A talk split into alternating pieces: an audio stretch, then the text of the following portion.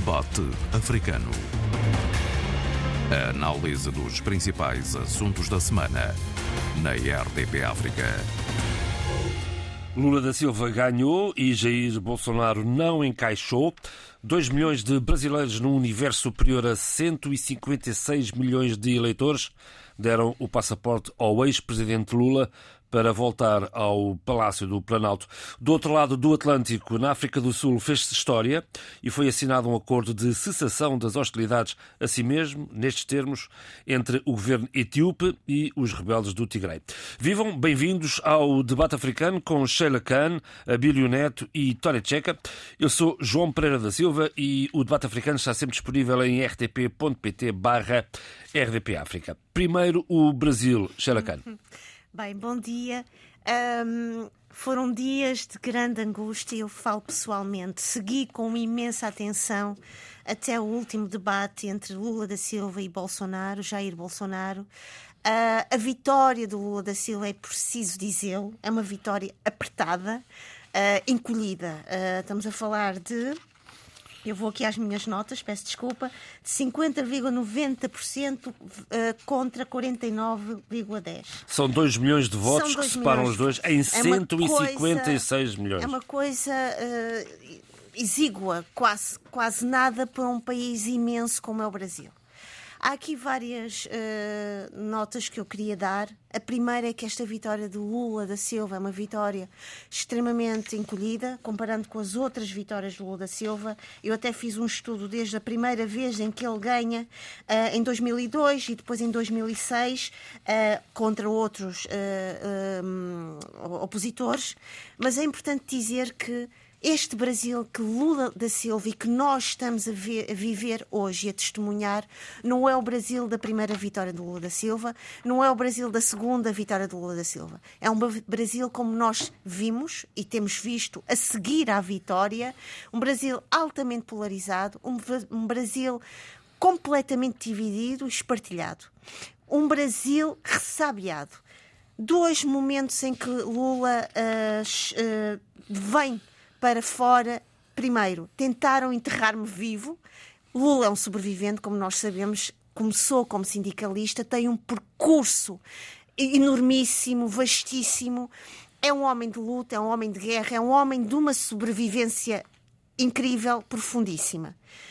Depois, no seu discurso uh, que ouvi e voltei a escutar, uma frase que me deixou uh, tranquila, embora há aqui alguns desafios que Lula vai ter de encarar, porque, como eu disse, esta, esta sociedade brasileira não é a mesma sociedade que Lula uh, abraçou nas suas anteriores vitórias. Ele diz o, pro, o povo brasileiro quer livros em vez de armas. É uma sociedade com problemas de, de, de fome uh, profunda, é uma sociedade em que as armas entraram de uma de tal forma normalizada e, banalizada. Não sei se tiveram a oportunidade de ver nas várias televisões a deputada que uh, uh, persegue um homem com uma arma e apontada. Que, uh, exatamente. A questão, isso já é muito mal. O pior é que ela vem gravar um vídeo muito tranquila a dizer: Mas eu sou uma mulher tranquila, eu tenho uma, um menino de 14 anos. Quem me conhece sabe que eu sou pacífica. E aquela arma é uma espécie de, um, de, de algo que se banalizou na sociedade brasileira. O que é que Lula tem aqui para nós, um, para as nossas realidades africanas língua portuguesa? Em primeiro lugar, dizer que Lula ganhou em quase todos os nossos países de língua portuguesa, exceto Moçambique. Uh, Lula terá certamente e, e, e, isso ele fê-lo de uma forma assídua e frequente, é uma retoma com a ligação aos nossos países, é também uma retoma e um revigorar desta onda uh, de esquerda que estamos a viver na América Latina, mas é também algo que Lula vai confrontar-se. Há aqui vários desafios que eu aponto e depois vou passar a palavra também aos meus colegas. Já em primeiro lugar, uh, esta questão que terá de ser muito e já está preparada e já começou a ser preparada, a transição do poder é algo é um dos primeiros desafios. O segundo desafio, a política económica inclusiva. quando ele diz temos o dever de garantir que todo o brasileiro possa tomar o café da manhã, o almoço e jantar todos os dias. A terceira, que é importantíssima, porque ele tem um Congresso altamente conservador, que é criar um governo amplo, tendo em conta as suas várias coligações e tendo em conta todo este apoio. E Simone Tebet foi ah, excepcional, foi uh, profundamente uh, importante e ele fez essa, esse agradecimento, esse reconhecimento uh, nesse discurso de vitória.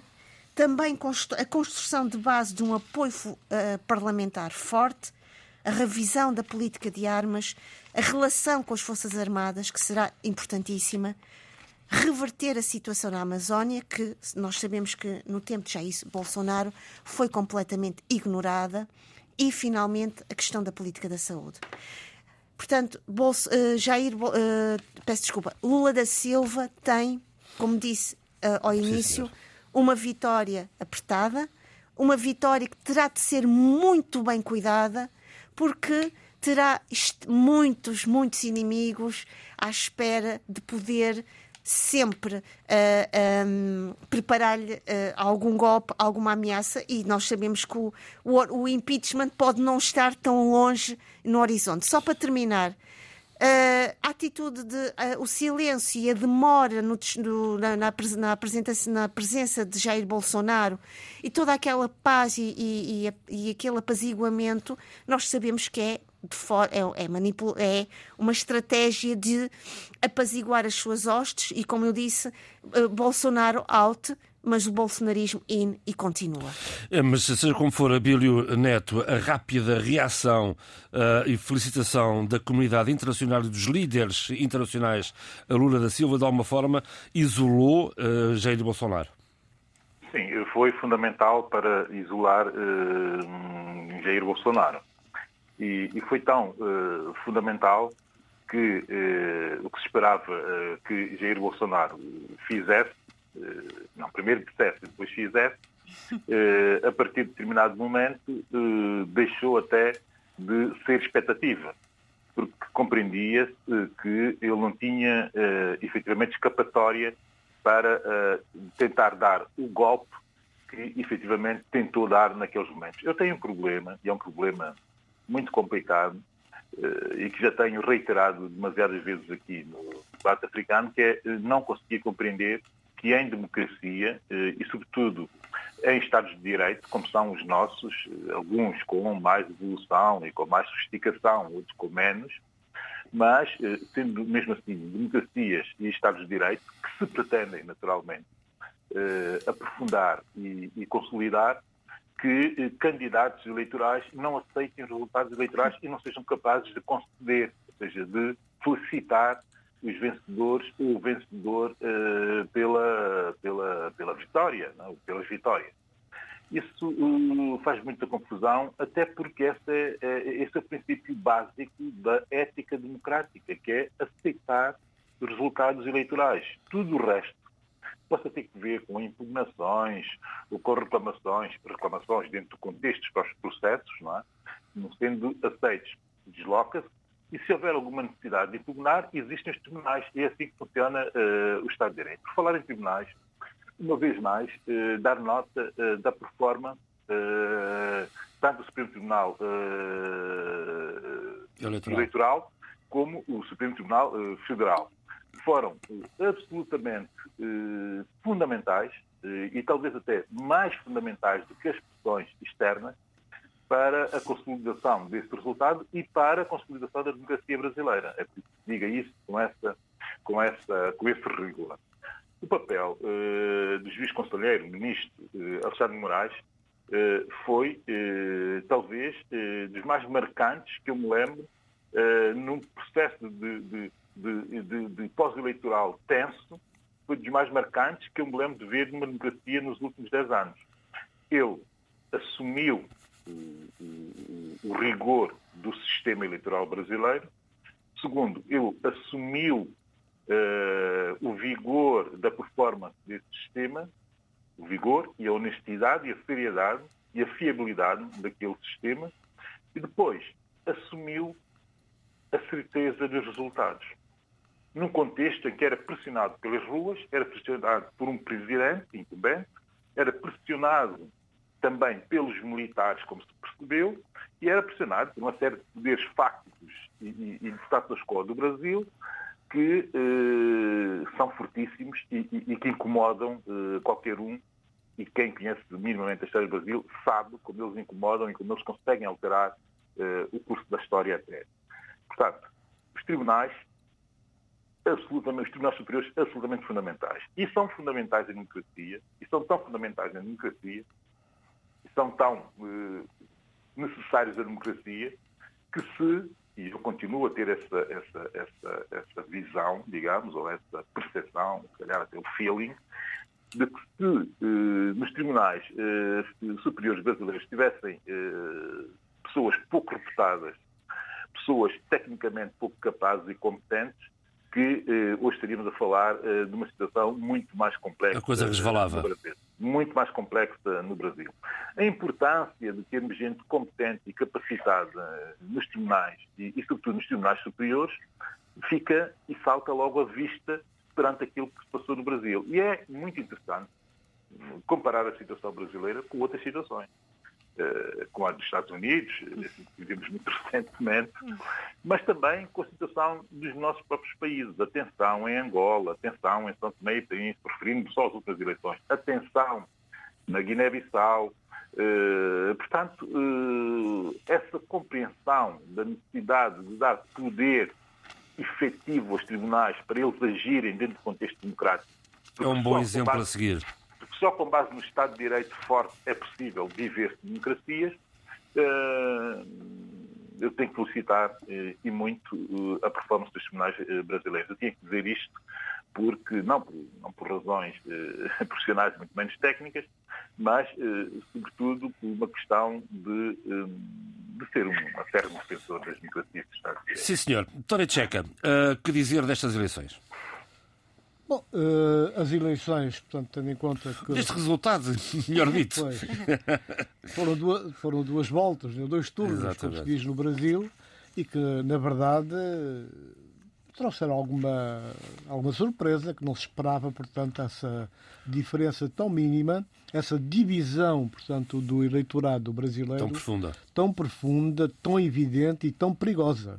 Uhum. Portanto, esta é que é a situação. E a situação. Uh, internamente, eh, realmente, eh, há dois momentos fundamentais e que elegem personalidades diferentes.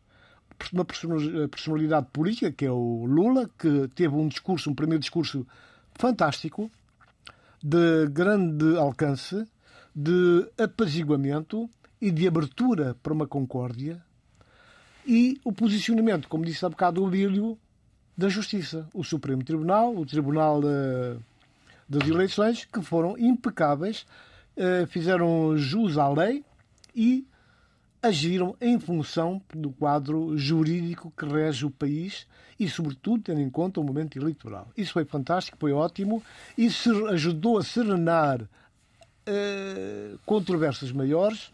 Os ânimos podiam aquecer ainda mais, para além daquilo que foi a atitude dos camionistas, que na verdade deu, deu para perceber que não foi uma reação espontânea, não foi alguém que um grupo que resolveu ir à rua. Estamos a falar de camionistas, entidade patronal, com altos interesses. Estamos a falar de uma classe que, tem, que foi bafejada, foi privilegiada pelo governo de Bolsonaro, com prendas, com K2, com dinheiro e que estavam mais ou menos regimentados para que desse e viesse, caso viesse a ser necessário, uh, o apoio deles. E, como dizia um dos camionistas, ele ajudou-nos, ajudou nós, nós agora temos que ajudar ele para também continuar a ajudar nós. Bom, é, é uma caldeirada que estava preparada, condimentada e pronta para explodir.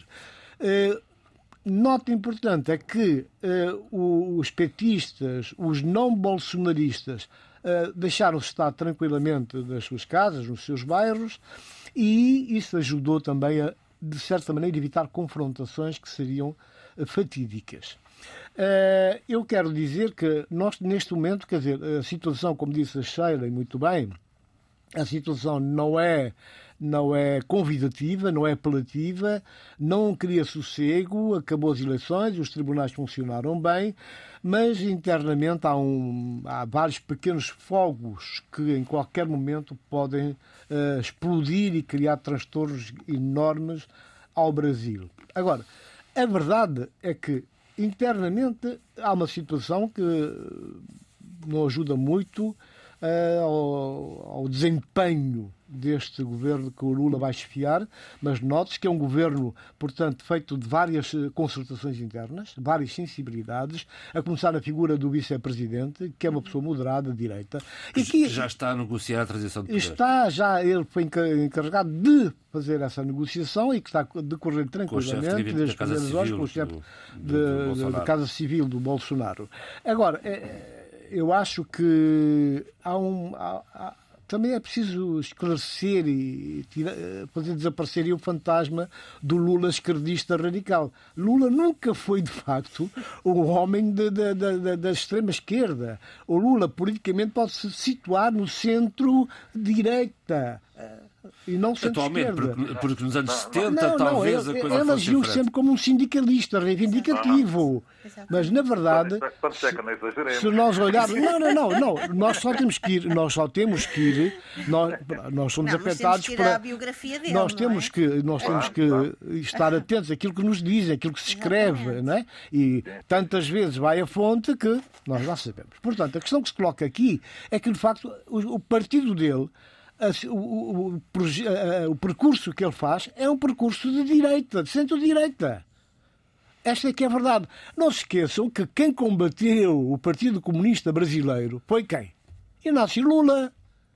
Politicamente, de uma mas forma organizada. Mas isso não faz dele de direita. Não, não, mas ele é um homem de formação de direita. Agora, podemos dizer que com o tempo ele foi evoluindo para um centro-esquerda.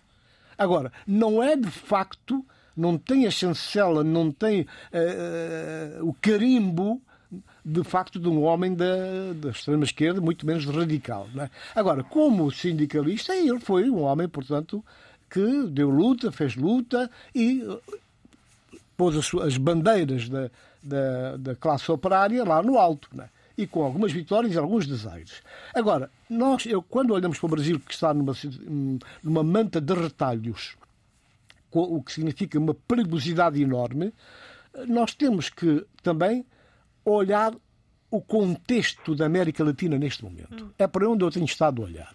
E neste momento, quer dizer, a situação até é muito melhor, porque nós temos um mosaico de partidos, de países, são oito, oito países que se situam politicamente uh, à esquerda, e temos dois, salvo erro, três, três que, que são Equador e Uruguai e, Equador, Paraguai. E, Uruguai e Paraguai, que são da direita. Os outros todos, Colômbia, Argentina, Bolívia, Chile, Peru, Suriname, Venezuela e agora Brasil, são partidos de esquerda com essa orientação. Isso vai permitir o quê? O regresso também do Brasil ao contexto latino-americano porque nós sabemos que o Bolsonaro, uma das coisas que fez foi eh, achar-se dono e senhor de tudo, uma espécie de um império, não precisa de ninguém e venham ter comigo se quiserem. E vão tocar minha, e dançar a minha música, o meu samba. Portanto, isso realmente era a realidade. E neste momento, quer dizer, mas veio-se a provar que do ponto de vista, digamos, de desenvolvimento, de concertações, de posicionamentos e de, daquilo que, é o mundo de hoje, Brasil não podia estar de costas voltadas para o, o seu próprio continente. É? Esse espaço é um espaço que agora irá também influenciar o rumo das coisas e espero bem que, de uma forma concertada, tendo em conta os interesses não só da América Latina, mas os interesses de, sobretudo, dos países do terceiro mundo e no, no, no reforçar do diálogo, na criação de corredores e pontes que permitem uma, uh, ferramentas novas, atitudes novas, narrativas novas para apaziguar o clima à escala mundial, porque o que se, o que se vê aqui, a gente vamos falar de, que é do caso de Igreja, é que os grandes conflitos, toda a problemática eh, universal, neste momento tem sido secundarizada por, eh, pelos por problemas, eh, pela guerra na, na Ucrânia. Não é? Portanto, nós vamos lá chegar de nada, não vou ocupar mais tempo. Mas há muito mais para dizer. Só... Brevemente, para passar ao, tempo, ao tema seguinte, Xera, por favor. esta ideia e reflexão do Tony Checa. Sim, sim, vai ser. é que, com exceção do Equador, Uruguai e Paraguai, embora nós estejamos a testemunhar um, uma viragem para a esquerda, mas era importante dizer que as esquerdas da América Latina não, não são, todas, todas iguais. iguais não é? Exatamente. Portanto, nós temos no México uma esquerda muito militarizada, nós temos na Venezuela e na Nicarágua uma esquerda muito autoritária. Portanto, o, uh, ai, peço desculpa, o Lula da Silva uh, terá aqui que também ter uma visão, e ele Sim, teve no discurso, ele tem esta visão de que é preciso ativar a relação no Mercosul, é preciso ativar muitas relações. Diversas Nomeadamente, ele já se encontrou com o presidente da Argentina. Uh, Ministro Estrangeiros. Ex exatamente, estava, obrigada. Estava no, obrigada, uh, João Pereira. Portanto, Lula, costuma-se dizer, peço imensa desculpa a expressão, ele é um bicho ele é um bicho, ele é um animal de política, um ele é um animal, um animal de estar na rua, de estar com as pessoas. Ele tem uma visão que também resulta da sua experiência e resulta, acima de tudo, dos várias épocas e contextos que ele viveu. E por isso percebo há pouco o Abel dizer, uh, porque também é verdade, uh, nós temos que limpar o, esta ideia de uma esquerda radical, porque se o, Luca, claro. o Lula se se, coloca, se, se, se, se cola aí, está muito tramado, não é? Foi, foi para aí que Bolsonaro quis empurrar. Exatamente. E, e toda exatamente. a gente sabe que não é exatamente isso. Ora bem, a posse de Lula da Silva é no dia 1 de janeiro. Até lá vamos acompanhando com interesse, eh, naturalmente, eh, o que se vai passando no Brasil. Ora, mais eh, do outro lado do Atlântico, na África do Sul, e ao fim de dois anos, aquela que já foi considerada a mais sangrenta guerra civil em África pode ter chegado ao fim com a mediação da União Africana. Abílio. Sim, eh, pode ter chegado ao fim e, e, esperemos todos efetivamente ter chegado ao fim. De momento, trata-se eh, de um eh, acordo de cessar-fogo, fundamentalmente isso. O acordo de paz está previsto nesse acordo de cessar-fogo duas páginas que será negociado pontualmente e muito especificamente entre, entre as partes mas eu aconselho efetivamente as pessoas a lerem eh, os 12 pontos eh, desse acordo de cessar-fogo, aquilo que já se chama o acordo de Pretória. Eh, mas antes de fazê-lo, antes de ir a esse, ao acordo em si, há três ou quatro notas que é preciso dizer. Eh, a situação eh, no Tigré, que é uma, uma, pequena, um pequeno Estado dentro, do, dentro do, do, da nação federal, que é a Etiópia, é um pequeno Estado que está, enfim, uma fronteira pequena uh, ao ocidente com o Sudão e, e, e, a norte, toda a sua fronteira norte, está uh, com a Eritreia, uh, tem fundamentalmente 8 milhões de habitantes num país de 100 e tal milhões de habitantes, para perceber a disformidade e o esmagamento que aconteceu no Tigre nesses últimos, dois anos. Uh, há quem fale já em qualquer coisa como 300 mil mortes uh, por consequência direta da guerra, mas também em consequência indireta uh, do bloqueio quase total que foi feito pelo, pelo, pelo exército etíope àquela região, uma região carente de infraestruturas, uma, uma região que praticamente pode ser isolada, e foi isolada, efetivamente, pelo, pelo, pelo, pelas forças militares uh, da Etiópia, mas também a norte, interessantemente, pelas forças uh, da Eritreia, uh, do Estado eritreu, com a justificação de que estariam assim, dessa forma, a tentar chegar à oposição militarizada que existe contra a Eritreia e que estaria instalada no Tigre. Bem, o que é que eu quero dizer sobre essa situação? Que é uma situação que nem sequer deveria ter existido. Porquê? Porque a transição para o Estado Federal, a transição também para, uh, para a democracia uh, na Etiópia, uh, viveu aquele momento de equívoco em agosto de dois anos, há dois anos, foi ter-se marcado, ou ter-se tentado desmarcar umas eleições em tempos de pandemia num país absolutamente imenso, e umas eleições que seriam uh, as primeiras já a validar e a legitimar o, o, novo poder democrático com base na nova Constituição da, da Etiópia. Uh, o que aconteceu foi que, por pandemia ou não, ou até por estratégia política, dizem alguns, uh, o presidente Abiy Ahmed decidiu adiar as eleições e, enfim, o, o, as forças da frente Democrática de Libertação do Tigre entenderam por bem que as eleições deveriam ser feitas e avançaram de forma autónoma para umas eleições. Nunca houve intenção, uh, efetivamente, dos tigrinhos uh, de, uh, de, uma cessação ou, de, ou até de uh, criar um Estado próprio à margem do Estado Federal que eles tinham aceito e da Constituição que eles tinham também subscrito.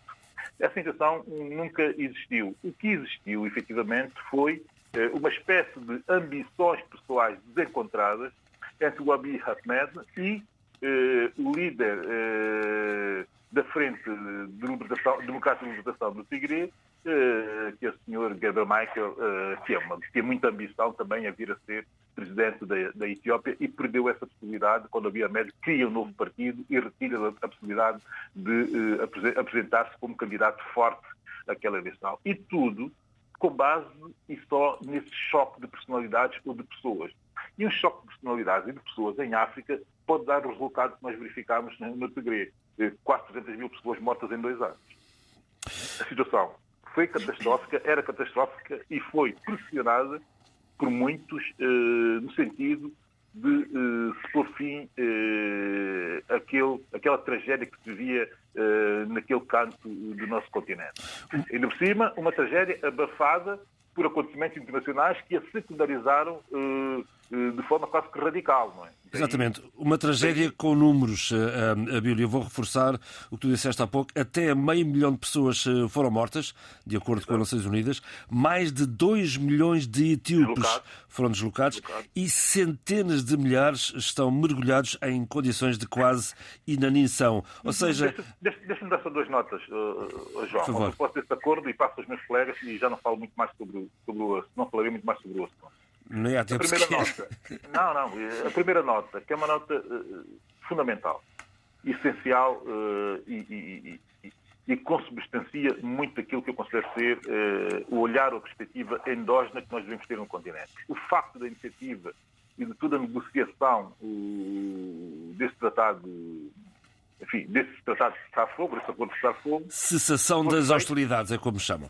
Ok. Foi feito uh, por, por, africanos, uh, com a ajuda de africanos e, e, e, num país africano e tendo em consideração um contexto uh, africano.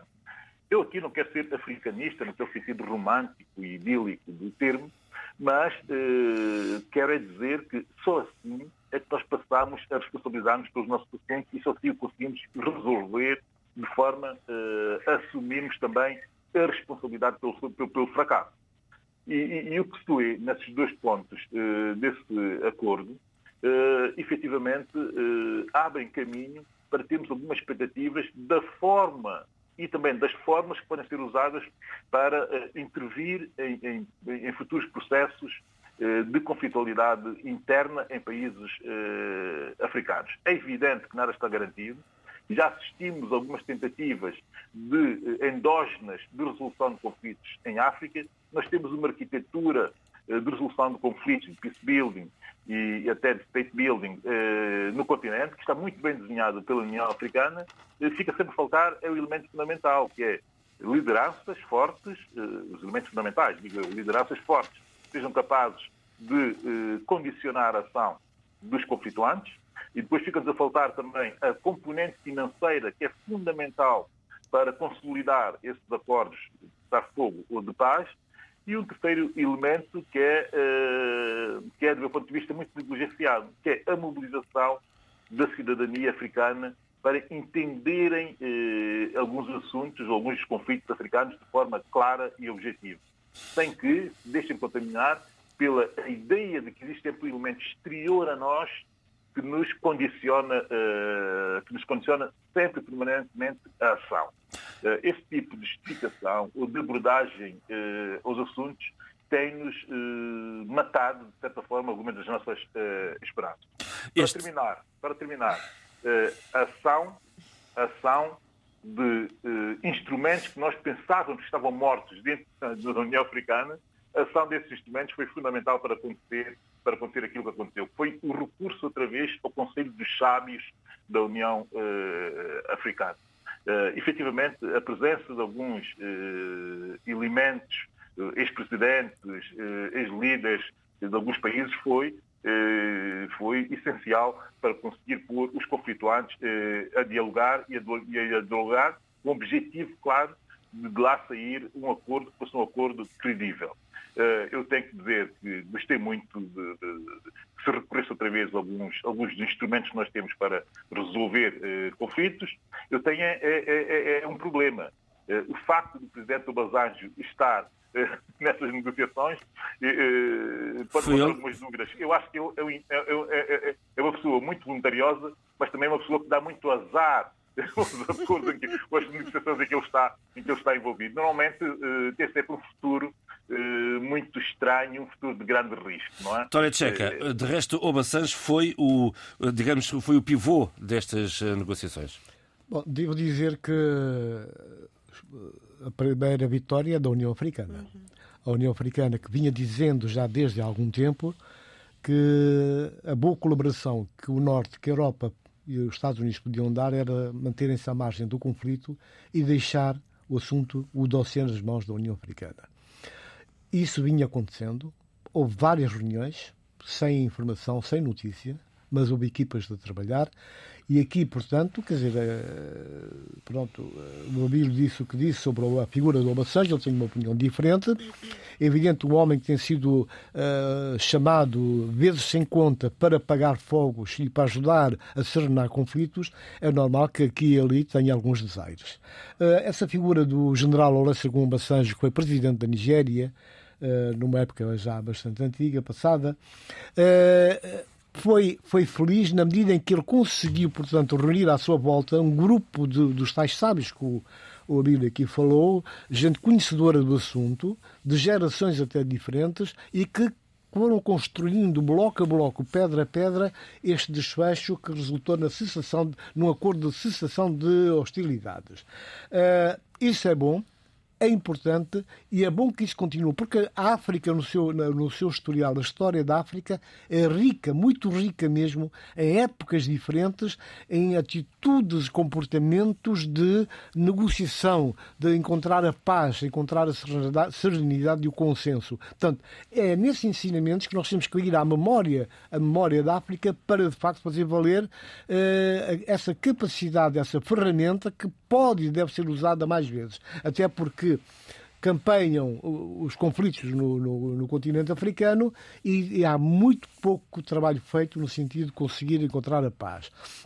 Eu só queria acrescentar aqui mais um ponto, porque pronto, a, te, a tese que o Abílio aqui teceu tocou as questões todas, mas eu devo uma vez mais dizer que esta equipe deve ser utilizada para outras situações. É evidente que a União Africana vinha lamentando o silêncio que estava votado a questão do Tigre, que não é uma questão fácil, mete Tigre, mete Etiópia, mete Eritreia, eh, mas também mete a guerra na Ucrânia, que fez esquecer, mandou para o esquecimento mais este, este problema que aflige o mundo, porque não é só um problema da África, é um problema que tem a ver com uh, o mundo todo, porque esta questão do conflito, da guerra, num contexto de, de fome, num contexto de seca, num, num contexto de uma alteração climática violentíssima, realmente não ajuda a nada. Sheila, uh, Tenho muito para dizer sobre isto porque veja lá. tive... Põe o relógio à frente, veja lá. Não, é só porque tanto o Abílio como o Tony Tcheca hum, fizeram uma análise esplêndida. Uh, importa também referir o seguinte: até a este acordo de cessação de hostilidades, vários analistas, e eu fui perseguindo os vários, as, as suas reflexões, nomeadamente, não tinham grande esperança nesta, nesta, neste acordo. Uh, é, importa dizer que uh, houve uma, uma, ausência temporal ainda durante estes dias, uh, uma ausência simbólica, como muitos falaram, do chefe da delegação etíope, o vice-primeiro-ministro, neste, neste, nestes dias em Pretória. também importa dizer que é preciso também explicar a ascensão do primeiro-ministro etíope, que resulta uh, de toda uma relação conflituosa, temporal, histórica, uh, do, da, da, Frente de Libertação do Povo do Tigrei, até chegar a, este, a esta Etiópia, até chegar a este, a este conflito.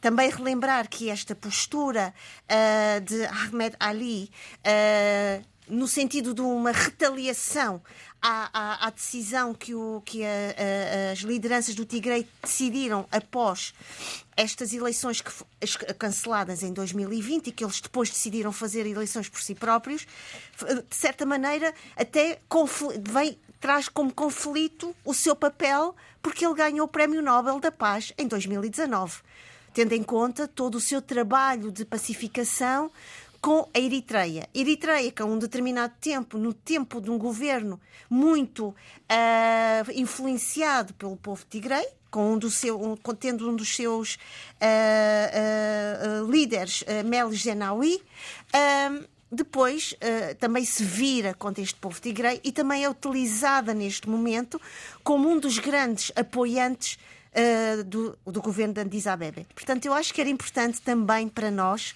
africanos, e eu vou aqui citar, uh, e muito bem, uh, porque eu escrevi o, o, as palavras do, do Tony Checa, épocas diferentes para aprender com a memória da África, para fazer valer a nossa capacidade de nos analisarmos. E, portanto, hoje, para percebermos também estes dois anos do conflito Tigre, é também preciso ir lá atrás, é preciso ir ao, ao momento em que a Etiópia tendo um grande apoio da União Soviética, entra em colapso, uh, perceber como é que as forças do Tigre entram uh, e, e, dominam durante muitas décadas com o federalismo étnico. Federalismo étnico que faz com que haja uma insatisfação galopante e que, de certa maneira, contextualizam e justificam hoje a ascensão do primeiro-ministro da Etiópia. Mas dizer também que uh, eu sinto não me sinto.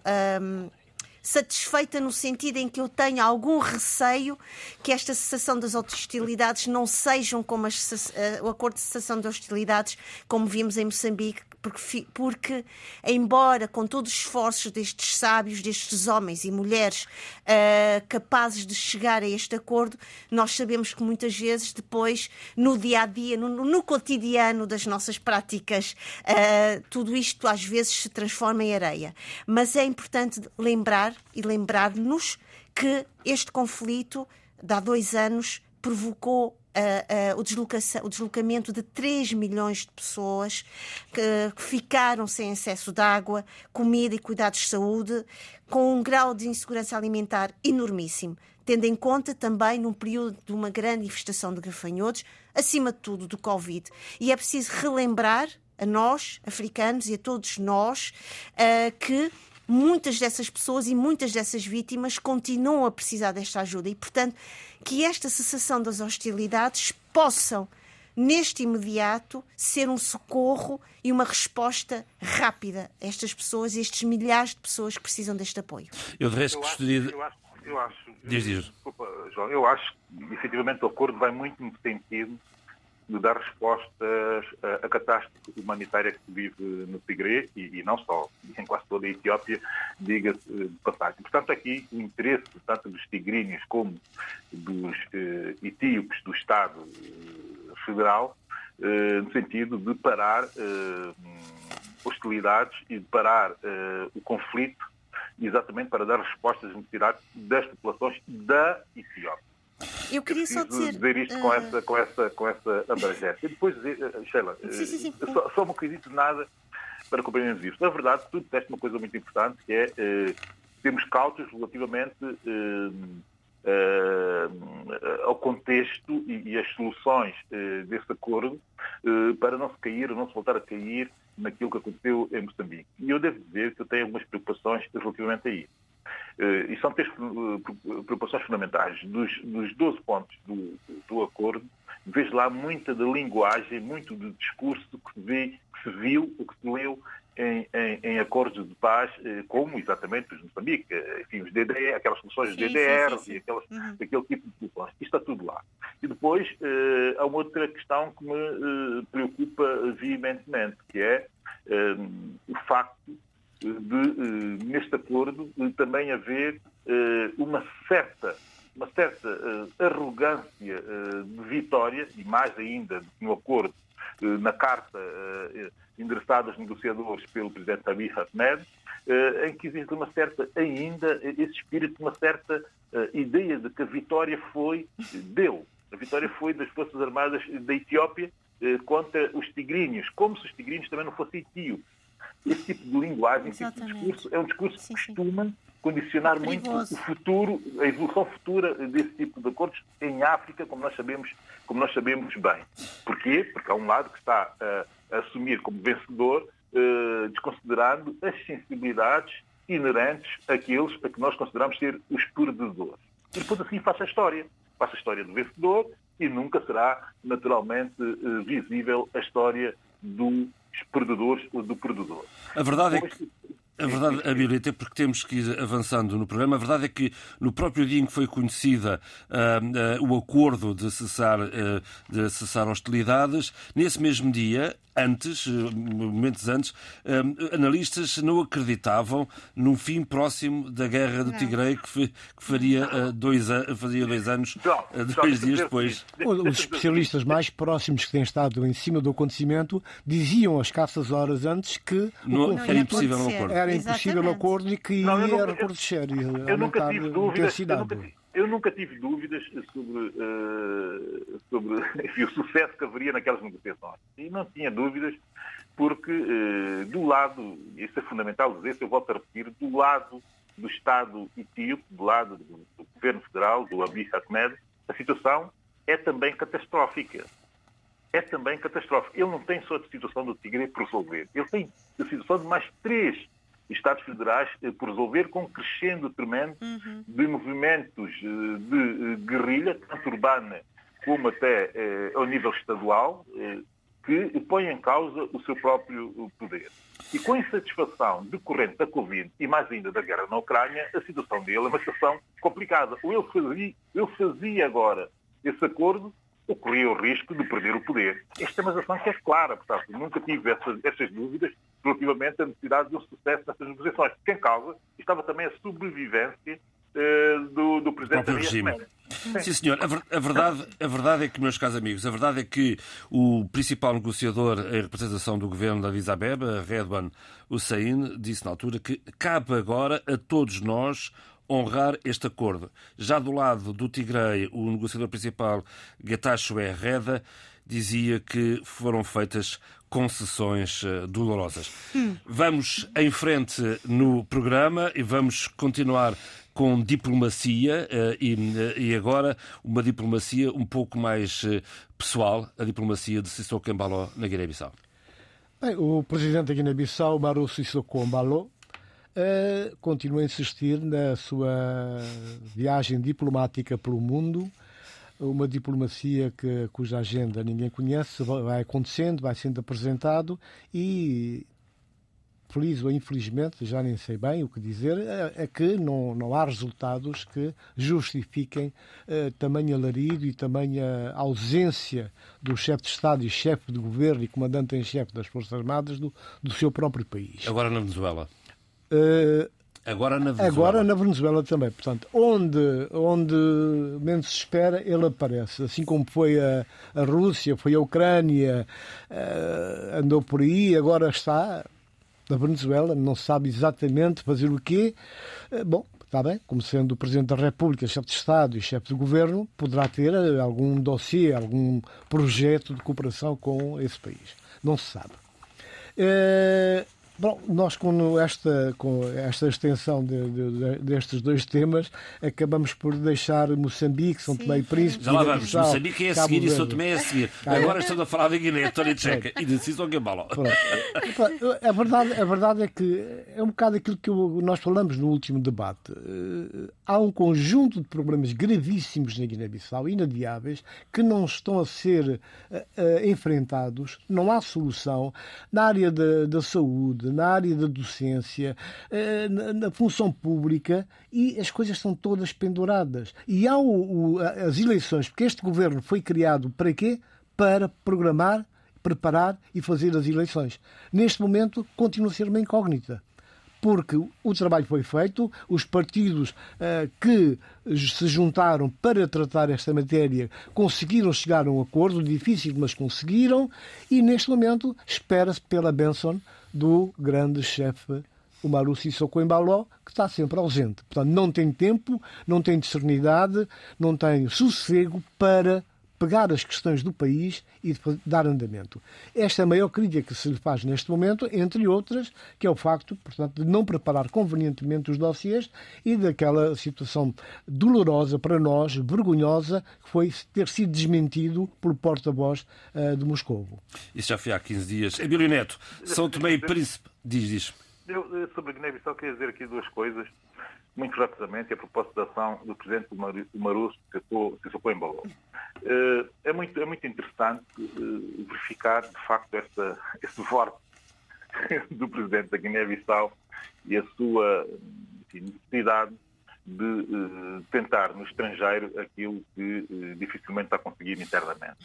Mas eu acho que é efetivamente uma, uma, uma, uma pretensão e uma propensão dele, tem a ver com a ideia que ele tem de exercício de poder uh, presidencial. É uma fuga pela frente, não é? Claro. Pois, mas, e, e, mas o que mais me impressiona, e, e eu que tenho muitos amigos que, que colaboram, que são enfim, amigos guinenses, e, e, como tenho muitos amigos guinenses, também tenho amigos guinenses, gente muito inteligente, eh, que eh, colabora naturalmente com o Presidente do Manu Chocou, embalou, porque são guinenses e porque eh, acreditam no seu projeto, por pelas razões que entenderem colaborar. Mas o que eu acho estranho é que numa, numa semana e meia em que, como Presidente da CDO, o Presidente do Maroço Socou embalou, teve dois ou três, duas ou três grandes vitórias, e ele nem sequer teve tempo de celebrar e sequer de promover uh, essas vitórias que ele teve. Ele teve uma vitória considerável na Guiné-Conakry, quando os militares aceitam reduzir o tempo para a transição para o poder civil. Ele teve uma vitória muito interessante também uh, no Burkina Faso. Quer dizer, quando o, o, poder militar nomeia um civil para a transição e admite encurtar prazos também para essa transição.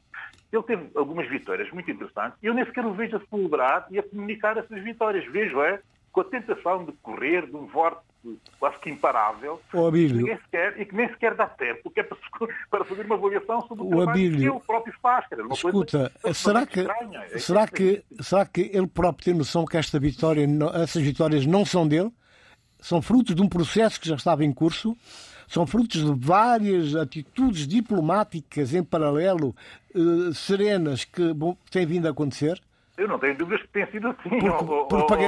a figura, Agora, a, questão, a, a figura é propagandista de quem se trata, ele não deixaria de forma nenhuma de levantar esses troféus. Pois, ele não levanta, não só porque não tem é? tempo, porque realmente ele sabe não que. Não tem consciência. Exato, não tem, não tem essa consciência porque não é de facto um, um troféu dele. Exatamente. A Bíblia sugere que passemos a São Tomé, no, no tempo não dá para tudo. Santo Meio Príncipe, após essa incursão uh, muito rápida pela, pela Guiné-Bissau e pelas incompreensões dos comportamentos de alguns, de alguns políticos, nesse caso específico uh, do Presidente da Guiné-Bissau. Bem, uh, em São Tomé e Príncipe, aqui a questão que ainda parece poder vir a ser a questão do futuro próximo do país, que é a questão da construção dos portos e, e do contrato de PPP para a construção de Porto de Águas Profundas em São Tomé e Príncipe. Eu, como tinha dito na semana passada, não ia ter grandes considerações enquanto não conhecesse em profundidade os contratos. Tem que existir dois contratos, é? um, um de, de, naturalmente de cessão e de, e de concessão, aliás, e outro da parceria público-privada que foi negociada entre o Estado de São Tomé e a empresa de direito São Tomé, é preciso dizer isso e sublinhar, que negociou essa, essa, essa parceria e essas concessões. Como não tem os contratos, não vou adiantar muito. Só quero é, é sublinhar o facto de, da componente técnica, tanto financeira, a jurídica está a ser vagamente debatida, mas também bem debatida, digamos, no país, mas que a componente económica e financeira eh, está a ser muito pouco eh, refletida e falada em São Tomé e Príncipe. Talvez fosse bom, com os elementos que nós temos, começar eh, a tentar compreender os impactos que esse acordo pode vir a ter nas receitas, eh, na redução de receitas, ou se calhar até eh, não, nas finanças públicas do país. E também, e de certa forma, compreender até que ponto isto não pode condicionar o futuro do próximo governo nessa específica perspectiva. Ora bem, um governo que toma debate, posse. Um debate de proposta é a proposta de debate que eu faço a São Tomé, existe gente muito capaz e gente muito uh, apta a poder uh, refletir nesse sentido. Olha, uh, Bílio Neto, uh, num minuto, o Governo vai tomar posse dia 14, dois a oito dias, dia 11, é empossado o Primeiro-Ministro. Um desafio enorme pela frente, alguma coisa que se possa desvendar como primeiríssima prioridade do próximo chefe do Executivo São Tomé? Bem, nós temos estado a assistir, eu faço sempre um comparativo africano, porque acho que a, a vitória do Patrício Trovada tem muitas semelhanças com a vitória de William Ruto, no Quênia. E, e, e, e, eu tenho estado a acompanhar a situação no Quênia. Uh, muitos pontos que habilmente foram introduzidos por William Ruto no Quênia, o Patrício Trovada também introduziu no seu discurso político em São Paulo, nomeadamente a questão, e aliás também se viu isso no Brasil com Lula Silva, isso é curioso, que é a questão de tentar intervir no sentido de reverter a situação de tragédia humanitária, porque é tragédia se trata quando se fala de fome, nos, nos países. O caso do Quênia é muito interessante, e esse é um aviso indireto que eu faço ao próximo Primeiro-Ministro de São Tomé e Príncipe, que é o seguinte, é que passados oito meses da, da, da tomada de posse, o William Ruto está com um problema de impopularidade tremendo. Exatamente porquê? Porque ele prometeu uma coisa que era impossível de fazer, que era acabar com a fome em oito meses. Isso é impossível. Portanto, o que eu aconselho, e é uma dica indireta que eu dou ao próximo Primeiro-Ministro Meio Príncipe, a borla. o Dr. Patrício Trovada, e dou gratuitamente, naturalmente, gratuitamente, daria a qualquer Primeiro-Ministro, mas dou muito mais a ele, que é uma pessoa com quem tem uma relação uh, conhecida, uh, que é o seguinte, que agora chegou à altura de, para além desse discurso de campanha e para além dos comportamentos da campanha eleitoral, compreender com clareza eh, e profundidade eh, o tremendo buraco em que o país eh, está. E para isso não vale a pena eh, utilizar ou desgastar com esforços populistas ou conflituais até com a oposição porque o trabalho é tão grande que não haverá sequer tempo para respirar e para perder eh, alguma da inteligência emocional a dar vazão a esse, tipo, a esse tipo de propósitos. Portanto, o Conselho é tão simples quanto este. É tentar fazer tudo para cumprir aquilo que era a urgência da tragédia que o país vive, que é a questão da fome, eh, que foi assumida como, como, como, fundamental no discurso de Patrício Trovada, mas eh, ser suficientemente sério e claro com as pessoas, eh, explicar-lhes que é muito difícil o que aí vem e, e, e, e é muito instável o mundo que nós temos hoje, hoje para poder garantir com rigor sucesso ou resultados imediatos em propostas políticas, sobretudo naquelas das quais nós, por nós próprios, não os conseguimos resolver e estamos muito dependentes dos países terceiros, dos países amigos ou parceiros, se quisermos, para uh, resolver. Para mim, era fundamentalmente isso que eu diria. E, sobretudo, que tenha uh, a lucidez de formar uma equipa suficientemente forte politicamente, e eu sublinho aqui, mais uma vez, o politicamente, porque os tempos vão ser tempos uh, muito difíceis. Muito bem, Sheila, temos dois minutos, dois, para abordar muito rapidamente uma questão que é transversal a todos para o e que podemos depois falar com mais Sim. profundidade noutra Sim. oportunidade, que não agora, porque só temos realmente dois minutos para falar de, do problema do aumento do consumo de drogas uh, na Guiné, uh, na, Ai, em Moçambique. Moçambique. É um problema transversal, eu ia dizer claro, Guiné-Bissau, mas passa-se o mesmo em São Tomé, claro. uh, em Angola até, e até Cabo Verde. João Pereira, isto é um assunto realmente que merecia mais atenção. Exato, e, merecerá, e merecerá. Com... Agora é uma nota é que, muito, que, que muito rápida. Exatamente, Pronto, eu vou tentar ser ser eh, pragmática e, e incisiva. Não só o aumento de cannabis, por exemplo, mas também do álcool. Acima de tudo, eu, eh, eu quero chamar a atenção que este aumento do consumo de drogas tem sido uh, sinalizado na faixa etária entre os 21 e os 35 anos, nomeadamente a venda também de droga em escolas, alunos. Isso é importante dizê-lo. Mas há fatores que, e, e, dimensões que justificam e que nos ajudam a pensar isto. Por um lado, tem muito a ver com esta curiosidade de, de, de que nós sabemos, a influência de amigos, mas também tem a ver com problemas familiares, uh, problemas eh, de fuga a, a questões de desemprego e, portanto, há aqui a falta de emprego também. Portanto, há aqui uma série de, de, de situações e de variáveis que nos ajudam a, a, a, elaborar, no fundo, uma matriz explicativa disto. Agora, o que me preocupa aqui é exatamente não só a questão do, do aumento do consumo de drogas, que também está muito relacionado com uma temática que nós não tivemos ainda oportunidade de, de uma reflexão conjunta, que é a questão da saúde mental nos nossos países, não é? Uh, e que em Moçambique tem sido, um, temos vindo a, a, testemunhar um aumento significativo, mas é também uh, algo que importa dizer, é que? Não, não obstante esta faixa etária dos 21 aos 35 anos, mas é importante dizer é, é o consumo de drogas em jovens estudantes, uh, jovens que muitas vezes são aliciados às portas das escolas, mas também dentro das escolas. E, portanto, é um processo de não vigilância nas escolas, é um processo que nós sabemos altamente perigoso, porque resulta na maioria dos casos, num consumo de droga numa idade adulta. E as escolas, elas próprias, também têm muito se lhe diga. Aí está um excelente tema para abordarmos numa outra oportunidade. Assim se fez o debate africano esta semana, com o apoio técnico de João Carrasco, o apoio à produção de Paula Seixas Nunes. Fique bem. Debate africano. A análise dos principais assuntos da semana na RDP África.